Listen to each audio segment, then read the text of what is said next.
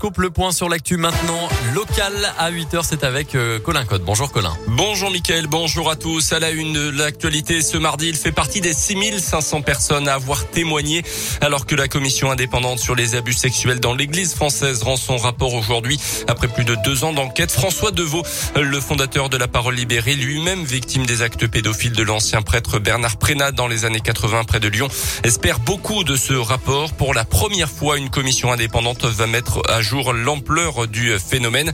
D'après les premières estimations, près de 3000 religieux pédocriminels sont suspectés d'avoir sévi au sein de l'église depuis les années 50.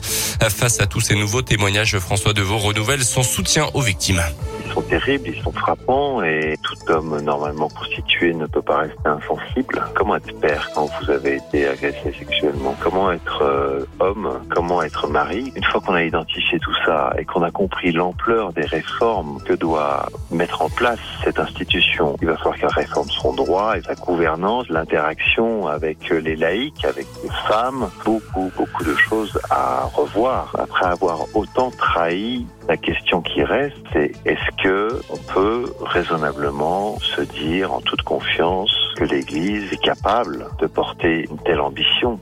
François Deveau espère la tenue d'un concile, une assemblée des évêques comme point d'étape aux réformes à venir. Il espère aussi que le modèle de la Commission pourra inspirer nos voisins européens, à commencer par l'Italie et l'Espagne notamment.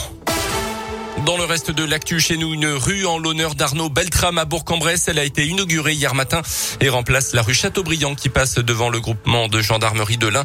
Arnaud Beltrame, c'est ce colonel gendarme tué à Trèbes en mars 2018 lors d'une attaque terroriste dans un supermarché. Il s'était substitué à un otage. Un hommage national lui avait été euh, rendu. À l'époque, Jean-François de le maire de Bourg-en-Bresse, avait alors indiqué qu'il proposerait un lieu pour honorer sa mémoire à Bourg et c'est désormais chose faite. Son geste avait à l'époque profondément euh, ému le pays. Et il est euh, bien de pouvoir se, souvenir euh, que la lutte contre le terrorisme passe aussi par ce type d'acte. C'est donc la rue qui finalement dessert le groupement de gendarmerie que nous avons retenu. Et je crois qu'il est important que dans, dans, notre domaine public, dans nos espaces publics, on puisse aussi faire trace, faire mémoire de ceux qui ont eu une action héroïque, de ceux qui ont eu une action au service des autres. Et finalement, il a fait véritablement le sacrifice de sa vie, je dirais, pour la République. Et c'est la raison pour laquelle je suis très heureux que nous ayons euh, aujourd'hui inauguré cette rue. Après Montluel, Bourg-en-Bresse, c'est la deuxième commune de l'Ain à avoir une rue au nom du colonel Arnaud Beltrame.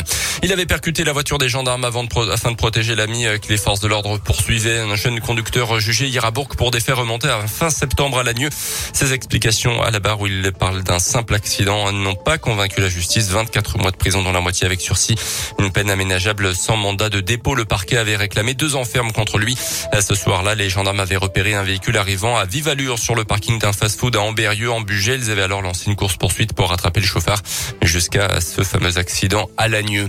À suivre également ce mardi cette grande journée de mobilisation interprofessionnelle à l'appel de plusieurs syndicats et organisations rassemblement notamment à Bourg-en-Bresse à 14h au Champ de Foire et à Mâcon à 14h également place Saint-Pierre. Les suites du derby de foot dimanche soir en Ligue 1 entre Saint-Etienne et Lyon. Un supporter d'une vingtaine d'années placé en garde à vue. Deux fumigènes ont été retrouvés dans son caleçon. Un autre a été placé aussi en garde à vue pour être entré sur le terrain après l'égalisation stéphanoise dans les dernières minutes de la rencontre. Cet homme de 35 ans a expliqué qu'il n'avait pas réussi à contenir sa joie au moment du but stéphanois. Et puis le patron, c'est lui, Thomas Pesquet, officiellement pris les commandes de la station spatiale internationale. Une première pour un Français.